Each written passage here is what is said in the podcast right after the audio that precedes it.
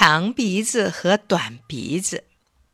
一天，小象和小猪为抢一只花皮球，扭成一团，滚呀滚，扑通，滚进了泥水沟。他们爬呀爬，爬出了沟。哎，这下变成了两个大泥团，从头到脚黑溜溜的。小象和小猪哇哇的哭，捂着脸儿。往家走，象妈妈错把小猪当小象，拉住小猪说：“哎呀呀，又跟谁打架了？长鼻子怎么拉断了呀？”猪妈妈错把小象当小猪，拉住小象说：“哎呦呦，又跟谁打架？短鼻子怎么都拉长了呀？”象妈妈拉着小猪，猪妈妈拉着小象。急急忙忙上医院。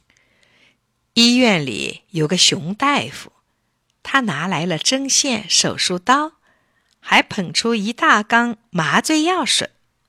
他指指小象说：“猪妈妈，割下你娃娃的长鼻子。”他又指指小猪说：“象妈妈，再缝到你娃娃的短鼻子上。”小象和小猪吓得哇哇叫。一溜烟往医院门外逃，他俩逃呀逃，回头一看，哎呀，妈妈和大夫追来了，心里发了慌，拼命往前跑，扑通扑通，掉进了小池塘。小池塘水清清，小象和小猪洗了个澡，全身泥巴洗掉了。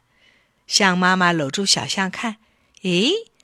我的娃娃鼻子又长了，猪妈妈抱住小猪说：“哎，我的娃娃鼻子又短了。”熊大夫在一旁傻了眼，奇怪，没动手术，两个娃娃的鼻子怎么变好了呢？只有小象和小猪心里最清楚。我们再也不乱滚乱爬，弄脏身子了。